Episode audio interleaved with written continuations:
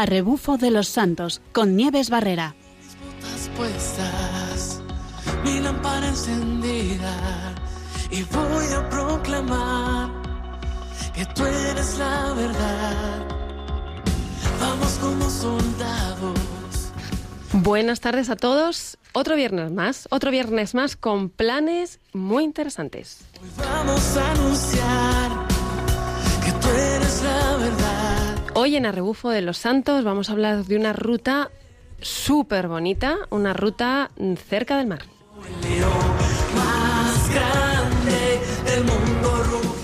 Pero una ruta que podría continuar mucho más allá. Tendremos la suerte de contar con una caminante, que una caminante que está haciendo muchísimos kilómetros, de los cuales parte es esta ruta.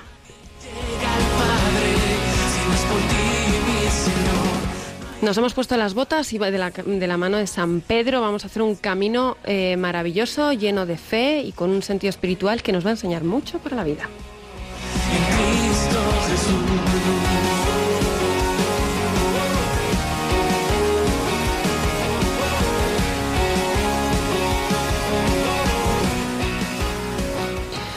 Buenas tardes a todos. Hoy traemos una ruta súper especial, ya van a ver por qué, por qué digo que está llena de espiritualidad, una ruta de fe realmente. Pero vamos a centrarnos en una ruta pequeñita, en una parte muy chiquitita, porque hoy vamos a hablar de muchísimos kilómetros, pero en este caso el plan que vamos a proponer es un plan eh, que está por la, mm, por la zona de Asturias. Vamos allá los de Asturias, que tienen un paisaje maravilloso. Es la senda costera de la playa Aguilar a San Esteban de Pravia. Es una de las sendas costeras más bonitas de Asturias, que comienza en muros de Nalón, al lado de una playa preciosa, la playa de Aguilar. Es una de las más bonitas y conocidas de Asturias. Y sigue todo un tramo muy bien diseñado y que además nos lleva mm, hasta una ermita preciosa, que es la ermita del Espíritu Santo. Qué mejor que en estas fechas hablar del Espíritu Santo, que acabamos de recibirlo en Pascua, ¿no? De, de acabamos de vivir la resurrección y ahí a tope, ¿no? La senda también se conoce como la ruta de los miradores. ¿Por qué?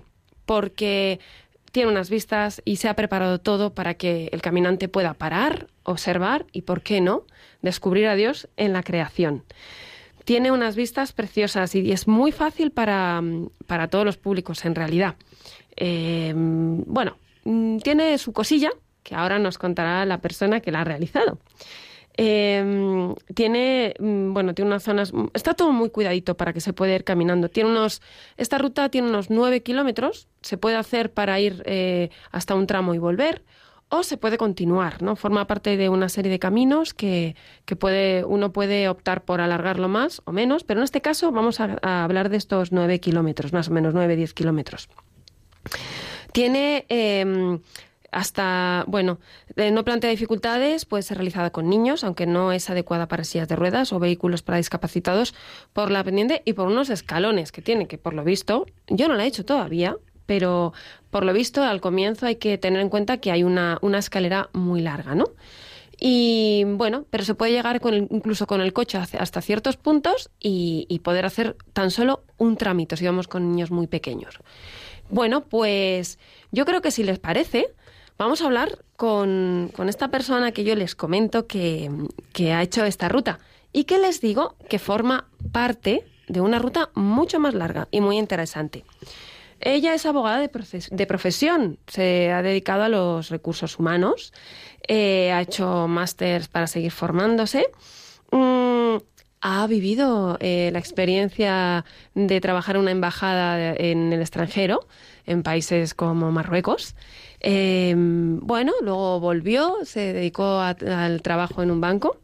Y bueno, ha, pasado por determinados países, pero bueno, uno dice, bueno, se volvió, como todo súper súper estable. Y bueno, esta chica se llama Carlota Valenzuela. Tiene 29 años y cuando he hablado con ella para decir, ¿cómo te presento? Pues ella me ha dicho, preséntame como peregrina a Jerusalén, nada más y nada menos que a Jerusalén. Y sí, ella pasa por esta pequeña ruta y nos va a contar un poquito cómo fue esta experiencia y mucho más. Buenas tardes, Carlota, ¿cómo estamos? Buenas tardes, Nieves. Feliz de estar aquí contigo. Bueno, y nosotros también. Antes que nada, te quiero preguntar una cosita. ¿Dónde estás ahora mismo? Acabo de llegar a Roma hace un par de horas. A Roma, nada más y nada menos que a Roma. Madre mía, cuéntales a todos cuánto tiempo llevas caminando, por favor. Pues llevo cuatro meses y medio, casi cinco meses caminando. Salí el 2 de enero desde Finisterre, desde el faro de Finisterre, y ahora estoy haciendo un, eh, una parada en Roma para seguir con mi camino hacia Jerusalén. Así que te tenemos absolutamente en camino. O sea, como dice la, sí, como dice la canción de nuestras, de, de nuestra, de nuestra sintonía es, mm, tengo las botas puestas. O sea, te, pillamos, te, te pillamos tal cual. Me pilláis tal cual. Bueno, qué privilegio, qué privilegio. Como bien dices, saliste desde Finisterre. Y vamos a hablar un poquito primero de esta pequeña ruta que hemos propuesto, eh, de la ruta de los miradores, para que entiendan un poquito, para que el que vaya pues tenga alguna nota. ¿Cómo fue esto? Cuéntanos, descríbenosla un poquito, lo que más te gustó o lo que te llamó la atención. Pues la verdad es que cuando me preguntaste si de los casi 3.000 kilómetros que llevo recorrido recordaba algún día concreto que me hubiese gustado especialmente, esta fue la primera ruta que me vino a la mente. Qué bueno. Porque es una ruta en la que vas acompañado por el mar constantemente, que es un sonido precioso, y más el mar eh, Cantábrico que tiene eh, eh, esa fuerza tan bonita. Eh, y eh, a la vez está dentro de la naturaleza constantemente. O sea que eh, eh, es una dualidad que es muy bonita como ruta. Y em, pues es una ruta en la que en la que tiene un poco tanto el sonido de los pájaros, la sombra de los árboles, porque va en sombra toda la ruta, como el mar acompañándote. Qué gustazo. Y lo bonito de la ruta es que tiene un montón de paradas en las que poder pararte, sentarte y contemplar el paisaje. Y eso la verdad que se agradece muchísimo en una ruta. O sea, es una ruta contemplativa. Qué bueno, Efectivamente. qué bueno. Muy difícil, ¿te costó mucho? Eh, si uno es paciente, no es una ruta difícil, pero es verdad que tiene muchas subidas y muchas bajadas. Ajá. Entonces, en las subidas, pues uno tiene que tomárselas con calma, ir a un ritmo, yo diría, constante y mm, tranquilo Eh, para las subidas y, y hacer las paradas que encuentre necesarias. Y luego en las bajadas también eh, aprender a, a hacerlas. Yo, el truco que uso para las bajadas Sí. es hacerla en zigzag. Ajá. Sí, significa que no baja en línea recta hacia abajo, sino que va un poco de lado a lado en el camino y eso permite que las rodillas sufran menos. Dentro de eso, te diré que me encontré con personas mayores en esta ruta y que lo pueden hacer tanto gente que esté muy en forma como gente que no que no lo esté necesariamente. Así que súper recomendada para un fin de un fin de semana, un día, una, eh, para, para Sí. vivirlo en familia también. Sí, sí, sí, completamente. Y como te digo que tiene, va, va teniendo miradores a lo largo de la ruta, pues siempre que te apetezca parar a tomar un poco de agua o a tomar, hacer un poco de picnic si llevas contigo fruta, frutos secos, lo que sea, es muy agradable para ir parándote. Pero es verdad que la última ermita, la ermita del Espíritu Santo, para mí es el super mirador. O sea, ahí es Sí. donde realmente te paras y alucinas. O sea, que tenemos que ir ahí y pensando en llegar hasta el Espíritu Santo, así como nos dice la ermita, ¿no? Sí. Efectivamente. Realmente una, una ruta para contemplar, meditar y para, pues, decir, yo me imagino que una ruta llena de tantas subidas y bajadas es para decirnos, para el carro, no te pongas tú en el centro y deja a Dios que te hable en esta maravillosa naturaleza, ¿verdad? Efectivamente, Nieve. Bueno, pues esto es para un día. Esta ruta eh, maravillosa para un, para un día. Pero, como yo le he dicho a los, que, a los oyentes, vamos a hablar de tu ruta que va mucho más allá de un día, como nos has contado, desde el 2 de enero que llevas caminando. Pero antes, antes tenemos que hacer una cosita. Para poder escuchar rutas y testimonios como el tuyo, tenemos que, que, que ver cómo, cómo puede funcionar Radio María. Vamos a ver cómo se puede ayudar a que siga, si podemos seguir escuchando testimonios como el tuyo. Carlota, vamos a escuchar esto que nos dicen desde Radio María.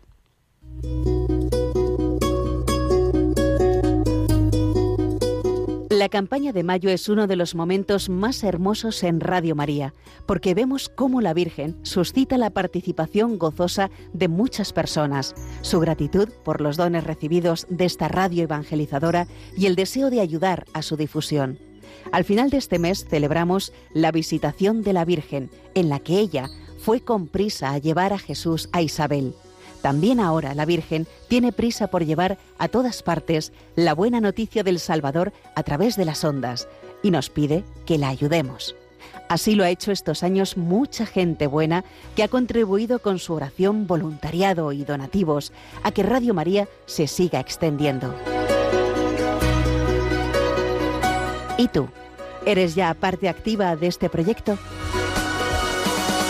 Puedes colaborar sin moverte de casa con una simple llamada al 91 822 8010 o a través de nuestra página web www.radiomaria.es, donde verás los números de cuenta a donde podrás realizar una transferencia bancaria o a través de pasarela de pago con tarjeta. Además, tenemos disponible el método de pago Bizum. Y si quieres que tu donativo desgrabe, no olvides indicar tus datos personales, incluido tu NIF. Radio María, al servicio de la Virgen, que tiene prisa en llevar a todos a Jesús. Bueno, por supuesto hay que vamos a tratar de que Radio María siga mucho tiempo para aprender, para recibir, para, para saber cómo, para que nos evangelicen y cómo no, para disfrutar con alguna de las rutas que proponemos, claro que sí. Carlota, eh, vamos a ver, vamos a contarles a todos un poquito lo que estás haciendo, eh, para que luego, luego se enganchen también y, y, venga, vamos a animarles a ayudarnos a que esto continúe. Mira, vamos a ver, tú nos has contado que empezaste en un 2 de enero y que llevas ya caminando todos estos meses. Mm, bueno, tengo que preguntarte, mm, ¿por qué? O sea, ¿por qué te lanzaste? O sea, ¿qué es lo que estás haciendo y por qué? Y, y por qué caminando, porque me parece muy curiosa esta opción que has elegido. Pues la razón, Nieves, de haber empezado esta mm, aventura es que sentí de una forma muy clara que era eso lo que Dios estaba poniendo en mi, en mi corazón. Uh -huh. Y de lo que me alegro muchísimo es de haber tenido la sensibilidad para entenderlo y la eh, oportunidad de poder decir que sí. Uh -huh. y, y, y, con esto pues empecé el 2 de enero y, y ¿por qué andando? O sea, porque la llamada que sentí fue una llamada a una peregrinación. Uh -huh. y, y ahora ahora voy un poco eh, desgranando el porqué de todo esto, pero ahora entiendo que también es una llamada a ralentizar el ritmo.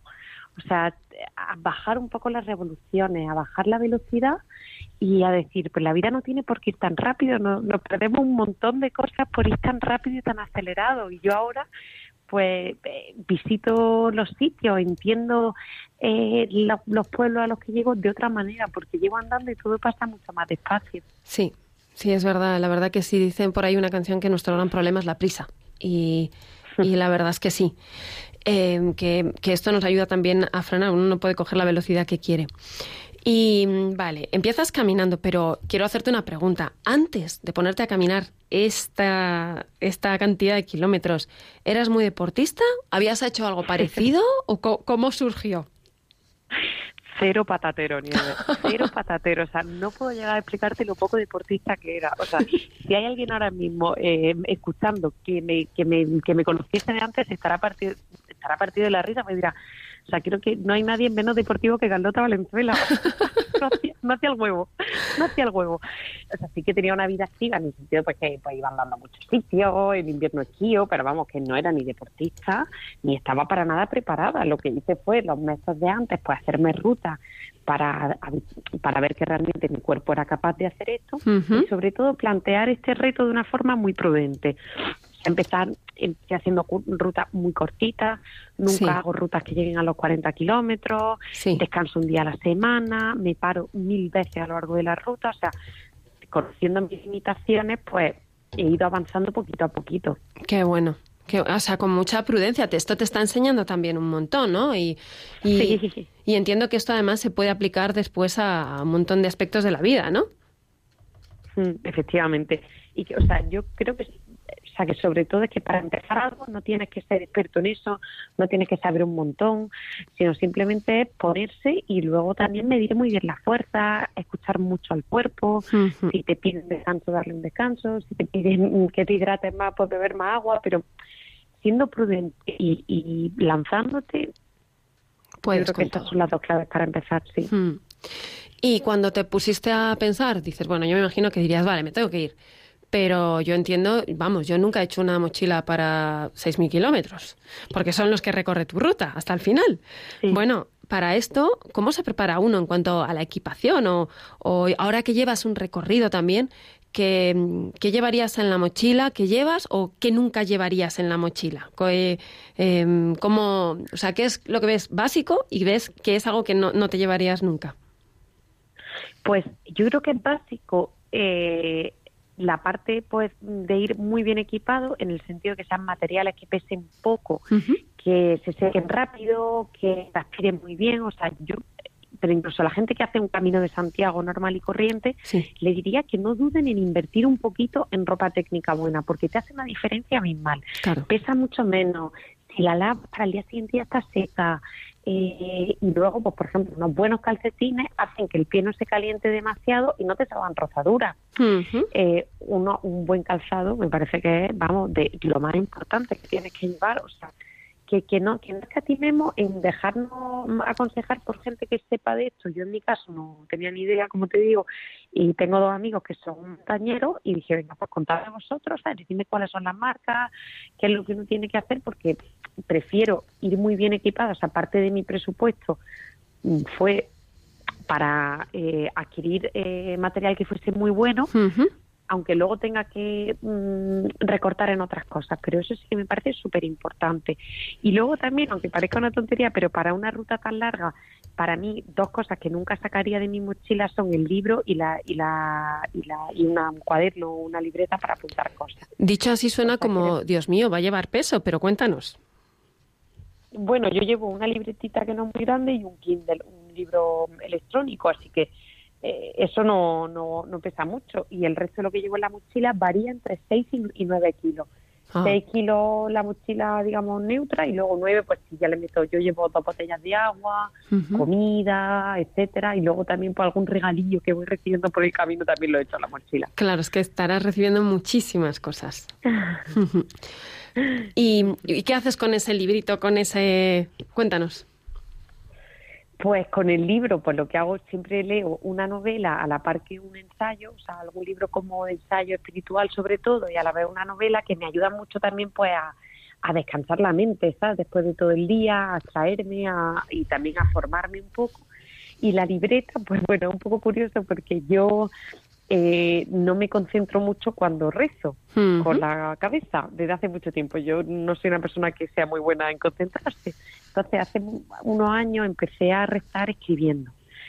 Eh, entonces, yo le escribo cartas a Dios porque es la manera que tengo de poder revolcar todo lo que tengo en la cabeza. Y entonces, al final, mi diario del viaje, pues, pues son eso, cartas todos los días a Dios, en las que le cuento, pues, qué ha pasado a lo largo del día, cómo me he sentido, cómo ha sido la ruta, eh, dónde he pernoctado, etcétera. Hay, hay veces que, que me río y le digo, bueno, yo sé que ya lo sabes, pero yo te lo quiero contar. Entonces, Sí. le voy contando así un poco, poco a poco, qué va pasando cada día. Y eso también me permite a mí luego poder coger perspectiva. Claro. Tú harás- va- estarás viendo toda tu evolución en este momento. Sí, sí, sí. Bueno, esto me recuerda a una mujer que hizo algo parecido hace muchos siglos ya. Y, y hablamos de la peregrina Egeria, que también dejó por escrito su itinerario. Y oye, ¿por qué no un día hasta nos lo vas a hasta nos lo puedes publicar, nos lo puedes contar a todos por escrito, ¿eh? Yo ahí te lanzo la iniciativa, como, como ella, que fue del siglo, eh, de los primeros siglos, que se lanzó a, a caminar hasta, hasta Tierra Santa, como, como haces tú, ¿no? Qué interesante. Carlota, eh, me parece muy bonito este punto que dices. Realmente tu, tu camino no es un camino para, para demostrarte a ti misma nada, ni para decir, bueno, soy la más, eh, la mejor del mundo mundial, sino porque tú vas a ir a un encuentro. Y a un encuentro con el Señor, que te ha dicho, tú le has preguntado, maestro, ¿dónde vives? Y te dice, ven, te ha dicho, ven, ven y lo verás. Y tú, rauda y veloz, te vas para allá. Hemos hablado de lo humano. Y antes de pasar a darle una vuelta de tuerca a todo esto, porque vamos a contar muchas más cosas, me gustaría poner una canción que bien conoces. Es una canción de Jorge Drexler que se llama Movimiento, que nos va a hablar de esto, de ponernos en camino. Vamos allá.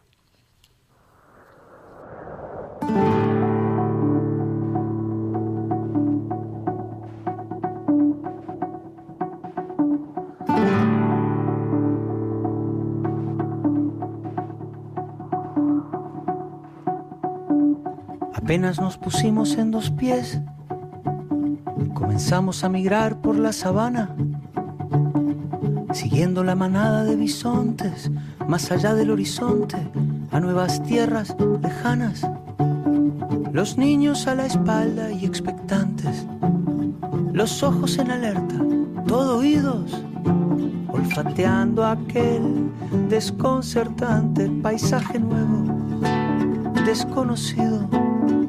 Somos una especie en viaje. No tenemos pertenencias, sino equipaje.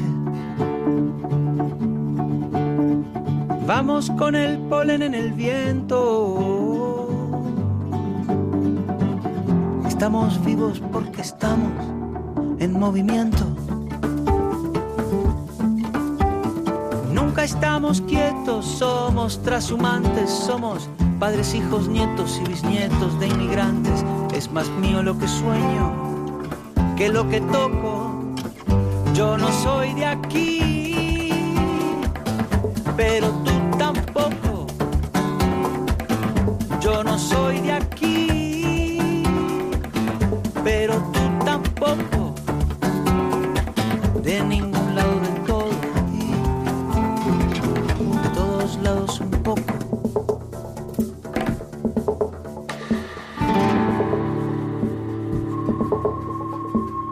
Desiertos, glaciares, continentes, el mundo entero de extremo a extremo, empecinados, supervivientes, el ojo en el viento y en las corrientes, la mano firme en el remo.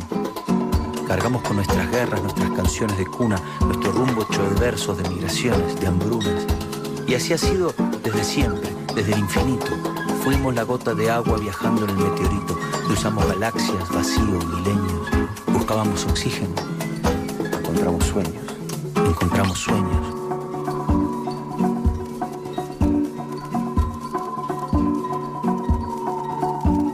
Apenas nos pusimos en dos pies y nos vimos en la sombra de la hoguera. Carlota, una canción súper interesante. Cuéntanos por qué te gusta tanto. Para empezar, me encanta Jorge Dressler, prácticamente todo lo que él ha creado, porque me parece un filósofo de, nue- de nuestra era. Y, y luego porque porque cuenta que el ser humano es una especie que está en movimiento, o sea, estamos en viaje, desde que el ser humano empieza estamos buscando ríos, buscando dónde hay otro, o sea, somos como puros eh, exploradores y creo que es súper importante que no perdamos eso de, de nosotros mismos, que no perdamos esas ganas de descubrir, de movernos, de descubrir el mundo y descubrirnos a nosotros mismos. Sí, y además de, mm, de buscar, o sea, llevamos, hay un par de frases que a mí me encantan en esta canción y es, eh, mira, es, vamos buscando, porque en el corazón hay un deseo muy grande. Al final, al el fondo es descubrir a Dios y vamos atravesando estos des- desiertos, estos glaciares, vamos viendo todo esto como tú hacías por aquella ruta y vas descubriendo y buscando a Dios. Pero además dice una frase que dice... eh, yo no soy de aquí, pero tú tampoco, de ningún lado del todo, de todos lados un poco. Yo no sé, esta frase a mí me suena, somos de este mundo, estamos en este mundo, pero no somos de este mundo, ¿no? Es como, los cristianos somos un poco así, ¿no? Estamos aquí para, eh, para ser de todos un poco. Pues esto me, me recordaba un poco a eso, me parece que es genial. Y hay otra... Qué bonito, Nieves. Sí, es que es bueno, es que esto es todo un filósofo y además es que tiene ahí también el corazón está lleno, aunque uno no lo sepa, al final está lleno de Dios. En- y luego tenemos, hay otra frase que me encantó cuando la escuché, que es la de no tenemos pertenencias, sino equipaje. Es verdad, no, no, no poseemos nada. Tenemos nuestra historia, tenemos nuestra mochila, eso que se dice tantas veces, que cada uno tiene la mochila material, pero esa otra mochila que, que a veces hay, de la que hay que ir quitando cosas, ¿verdad? Efectivamente, y cuanto más ligero sea nuestro equipaje, que esto también lo decía un jesuita que se llama eh, Olaizola, Ujú. cuanto más ligero sea nuestro equipaje, mejor podremos avanzar. Muchas veces nos vamos poniendo demasiado peso en nuestra mochila con apegos, con eh, eh, cosas de las que nos arrepentimos, con cosas que nos ponemos nosotros mismos y cuanto más aligeremos ese peso, mejor vamos a ir. Em, me toca preguntarte. ¿Hay algún, alguna cosa que tú hayas dejado fuera de esa mochila y que quieras compartir? Es que es un poco comprometida la, la pregunta, pero Mm. Estoy intentando Sí. dejar algunas cosas, pero madre mía, me cuesta la vida. sí, ¿no? O sea, esto es, esto es una cosa diaria, no es una cosa que una consiga quitarse en un día, pero sí que os digo que, que me estoy intentando quitar. Sobre todo muchos miedos, eh, muchos miedos del día a día, de preocupación por el futuro, cuando el futuro pues no está, lo que tenemos es el presente y, y tenemos que, que confiar. Entonces sí que tengo muchos miedos y también tengo tengo algunos apegos que no son sanos y, y también pues espero que se vayan quitando poco a poco. Y bueno, aquí entiendo que es el Señor el que va ayudando a, a sacar esas cosas de la mochila. Sí, sí, sí, sí, sí, sí, sí, totalmente. Bueno, vamos a, pro- a pro- a proponer a los oyentes que vamos a tenemos el WhatsApp abierto por si alguno quiere dejarnos algún mensaje y si alguno quiere contarnos eh, si alguna vez ha tenido que en estas peregrinaciones que hacemos o en estas rutas ha podido dejar alguna de estas cosas que tanto nos pesa, alguna cosita que queríamos quitarnos de nuestra persona, nuestra personalidad, alguna cosita así que limar. A ver si alguien quiere contarnos si ha tenido una experiencia así en alguna de las rutas o si ha visitado esa zona de, de la ruta de los miradores de Asturias, que nos lo cuenten en el, el número de WhatsApp es 687-694999. Así que nada, nos mandan un audio o un mensajito escrito al 687-694999. Y Carlota, vamos a ver, vamos a empezar aquí. Nosotros tenemos nuestro programa que, que siempre pensamos que tenemos el lema de que la ruta que hacemos caminando nos enseña a la ruta de la vida y a la ruta de la vida espiritual. Estás hablando de algo muy bonito y es que estás intentando quitar tus miedos, tus miedos a, tenerlo todo asegurado. ¿Qué haces para ello? ¿En qué te, en qué te, te- o sea, qué es lo que te ayuda? ¿Cómo aparece Dios en todo esto? Pues mira, en mi, en mi camino esto se hace súper claro. Porque yo cada día tengo que pernoctar en algún sitio y la mayoría de días no sé dónde voy a pernoctar. Entonces, a mí estos miedos se me, se me ponen delante mía de una forma súper clara. Entonces, eh, el miedo aparece como, como algo que no es real, que es como el y si no, y si llego y no encuentro un alojamiento, y si llego y no hay ningún supermercado abierto y no puedo comprar algo para comer, y si, y si, y si, y cómo lucho contra esto pues Ajá. confiando en Dios, dándome cuenta de que por mucho que yo me preocupe, Él siempre está pendiente de mí y siempre me está cuidando y me lo demuestra todos los días. Entonces, cada vez que me preocupo y cada vez que empiezo con este rum rum, de repente digo, pero bueno, ¿cómo puedo ser tan absurda? Y la realidad es que, que, que, que me lleva de la mano todos los días y no para de demostrármelo, por Dios.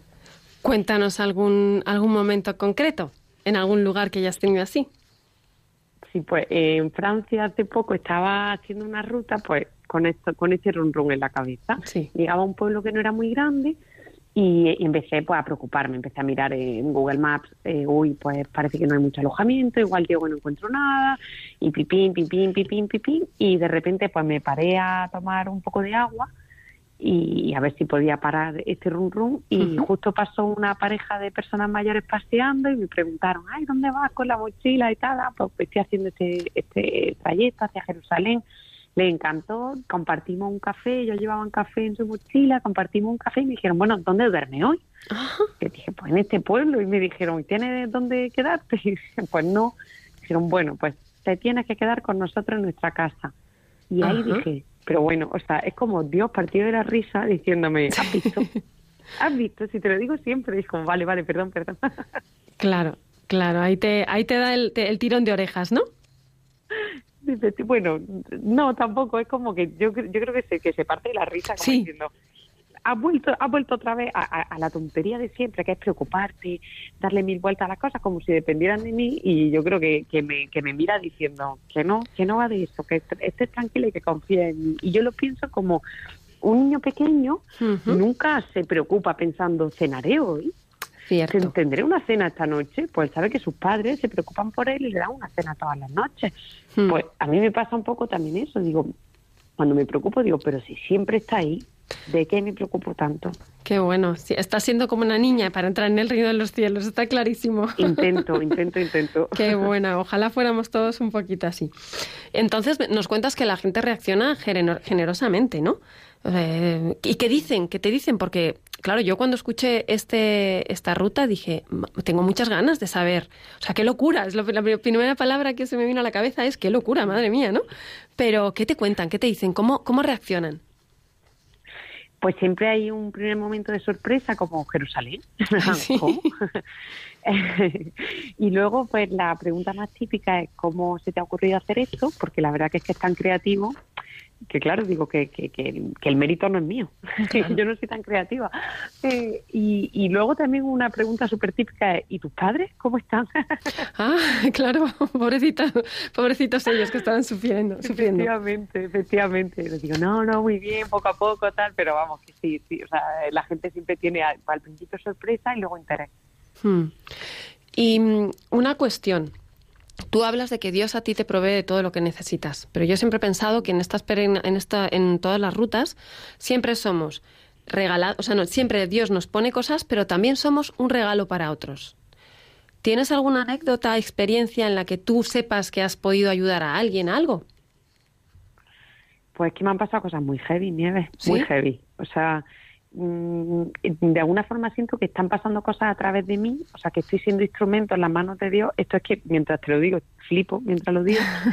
pero sí que, o sea, yo recibo todos los días una barbaridad, pero eh, pues por ejemplo hace poco, bueno, hace poco no, hace ya un tiempo, me alojé con un matrimonio que llevaban 50 años casados y pasamos una tarde fabulosa juntos, una cena súper bonita y a la mañana siguiente, después de, de- de desayunar, cuando me iba, me dijeron, gracias a, o sea, gracias a que has estado con nosotros, hemos hablado de cosas entre nosotros que no habíamos hablado en 50 años casados. Caray, Y fue, fue muy heavy, la verdad. caray, estás siendo absolutamente instrumento. Y eh, qué pasada, porque estás eh, que una perso- unas personas tan, tan mayores con tanta experiencia te digan esto también te, te tiene que voltear un poco, ¿no? Hmm. Imagínate. Sí. Y una preguntita, porque te encontrarás gente de todo tipo, gente cristiana, gente no cristiana, gente, eh, bueno, pues de todo tipo, porque el mundo está lleno de gente de todo tipo y gente muy buena toda. Eh, entonces, allí, eh, ¿tú cómo ves eh, lo que es la, la vida de la iglesia, los cristianos, ahora que has pasado por varios países y que tienes una perspectiva como muy internacional? Pues, ¿cómo ves por allí? ¿Cómo son los cristianos? ¿Somos todos iguales? ¿Somos todos diferentes? ¿Cómo es, el, cómo es esto? Mm, Pues esto es uno de los mayores eh, aprendizajes que, que estoy teniendo, Nieves, porque yo no conocía eh, tantísimos carismas dentro de la iglesia, o sea, y ya no te digo solo carismas como grupos religiosos, que tampoco los conocía y estoy alucinando, como congregaciones, grupos, eh, etcétera, sino también diferentes formas de vivir la fe. O sea, al final Dios no habla diferente a cada uno, porque cada uno somos completamente diferentes y conocer cómo cada familia, cada persona, cada matrimonio, cada persona vive la fe, la fe, la espiritualidad, o sea, es, es que no tiene nada que ver y es súper rico y es súper variado y me parece precioso eh, que haya tanta diversidad dentro de dentro de la iglesia. Un chico me dijo una, una frase que me encantó, que me dijo, eh, el Espíritu Santo es súper creativo. Y dijo, es verdad, a cada uno no habla de una forma diferente y eso me parece una riqueza que no debemos nunca perder y que, y que, y que aporta muchísimo dentro de la iglesia. Que, sí, qué interesante, porque además parece que nos movemos en nuestro ambiente, en nuestra parroquia, y que eso es lo único que hay, ¿no? Y seguro que te habrán dado muchísimas cosas, todas las formas de vivir la sensibilidad espiritual, el, porque claro, no, el- desde una canción que tengas en una Eucaristía, por cierto. ¿Cómo van las iglesias en todo este camino? Eh, ¿Tienes acceso fácil? ¿No tienes acceso fácil? ¿Están abiertas, cerradas? Pues mira, mm, ha sido un poco dramático, la verdad, porque Vaya. sobre todo en, bueno, en, en, en Francia, horror, bueno, horroroso, pobrecitos míos, pero es que un cura lleva 20, 25 parroquias, o sea, igual Caray. en una iglesia hay una misa cada dos meses. Caray. Entonces, claro, pues es un poco rollo porque, claro, yo, bueno, yo no encontraba misa ni de, ni de broma, pero como descanso un día a la semana, pues lo hacía coincidir con el domingo y si no había misa en el pueblo, que era lo más típico, pues intentaba ver si la familia me podía llevar en coche a una misa, pero dramático, dramático. En España también muchas iglesias cerradas por también falta de sacerdotes y aquí en Italia todo lo contrario. Pueblo, pueblo por el que paso hay siete conventos, siete parroquias con tres sacerdotes cada una. Eh, así que o sea, muy, muy diferente en estos tres países, la verdad. Ujú, Caray, qué, qué, qué interesante, ¿no? Un poquito, pero vamos a tener que ponernos todos a rezar por la iglesia. Y hablando de iglesia, vamos a hablar, siempre hablamos de un santo en nuestro, en nuestro programa, porque aprendemos de los santos, vamos a rebufo de los santos y vamos aprendiendo de ellos. Y hoy quería hablar de San Pedro. San Pedro, eh, uno de los apóstoles, el apóstol, el primer papa, con que, que bueno, que, que, que fue viajero, fue caminante como tú. Hizo el camino al revés, quizá, ¿no? Él salió desde Jerusalén, pero llegó hasta Roma. Y ahí está. Hizo numerosos viajes, fue incansable su evangelización. Un pers- una, una persona que con carácter, que un poquito orgulloso, que acuérdate que llegó a negar a Jesucristo eh, en, la, en la pasión y aún así mm, el Señor le tiene un amor impresionante y a pesar de todas las veces que le ha dejado un poco tirado y que, que ha fallado, le dio el, el- el cuidado de la iglesia, ¿no? Mm, Me ha dicho un pajarito que... que es un santo muy especial para ti. Yo te iba a preguntar que si hay algún santo al que tú te encomiendas, pero me parece a mí que tiene mucho que ver contigo este santo, ¿verdad? ¿Por qué? Me parece que sí, me parece que sí. Pues mm, te diré que hoy, cuando he llegado a la plaza de San Pedro, me ha dado una llorera mm, tremenda de mm, estar ahí y pensar en la relación de Pedro con Jesús Ajá. y en cómo Pedro le dice a Jesús, pero que yo soy un pecador, pero ¿cómo, cómo se te ocurre venir aquí al lago a mí, que, que soy un desastre, a pedirme que me vaya contigo? Y al final eso es lo que hace Jesús con todos nosotros, decirte, si yo ya sé que eres un desastre, pero que te vengas, que tengo... mm, mm, pescar peces no, tengo algo mucho más guay para ti, pescar hombres. O sea, vente porque tengo una visión brutal para ti. Y eso es lo que Jesús le dice a Pedro y eso es lo que nos dice a todos cada día. Caray, es, eh, es impresionante el, el amor. O sea, yo, yo, sinceramente, una persona que se pone a caminar tantísimo como tú, me parece que es una super persona. Y, escucharte decir, Dios mío, esto, digo, madre mía, lo que tenemos que mejorar los demás. Pero bueno, siempre dicen que al, más que, al que más necesita, eh, más se le ama, ¿no? Entonces, estamos, en eso somos todos afortunados, ¿no?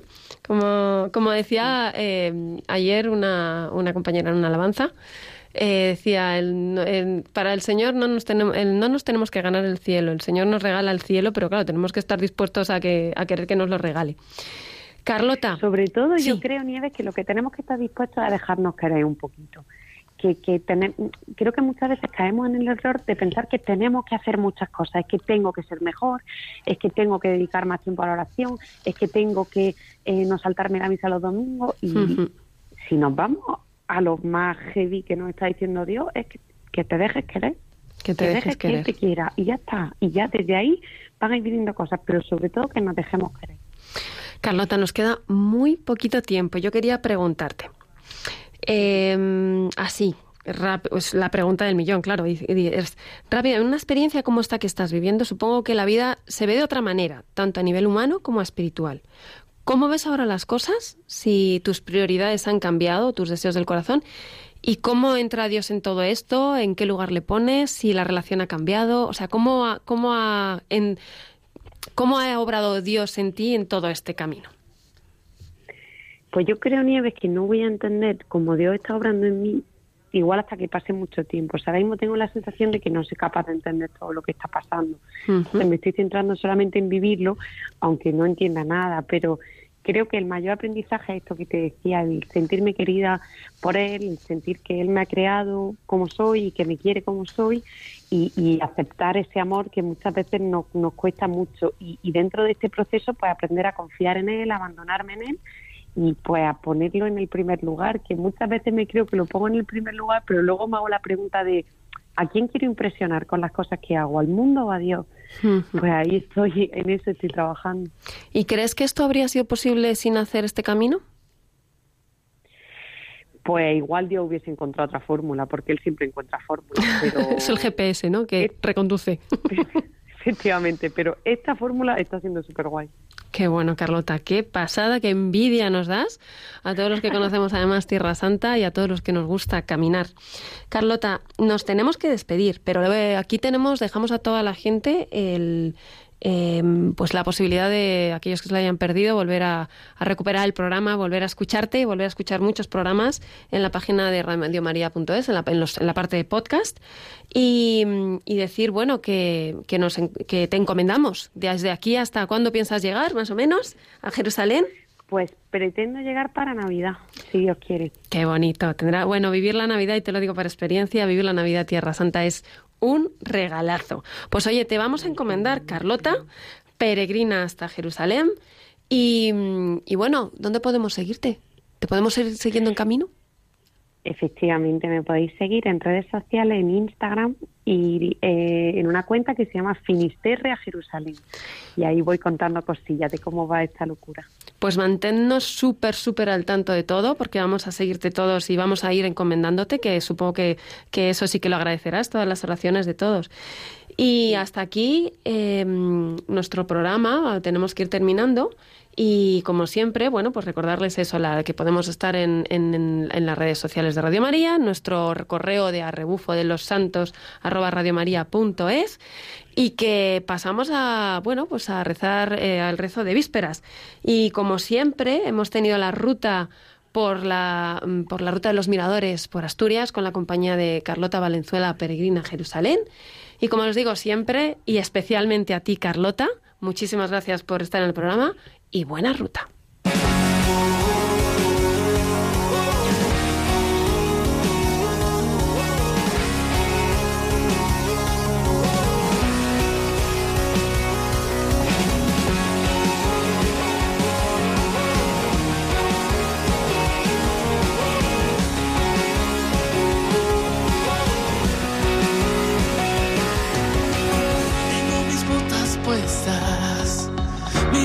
Encendida y voy a proclamar que tú eres la verdad.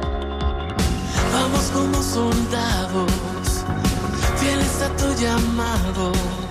A rebufo de los santos, con Nieves Barrera.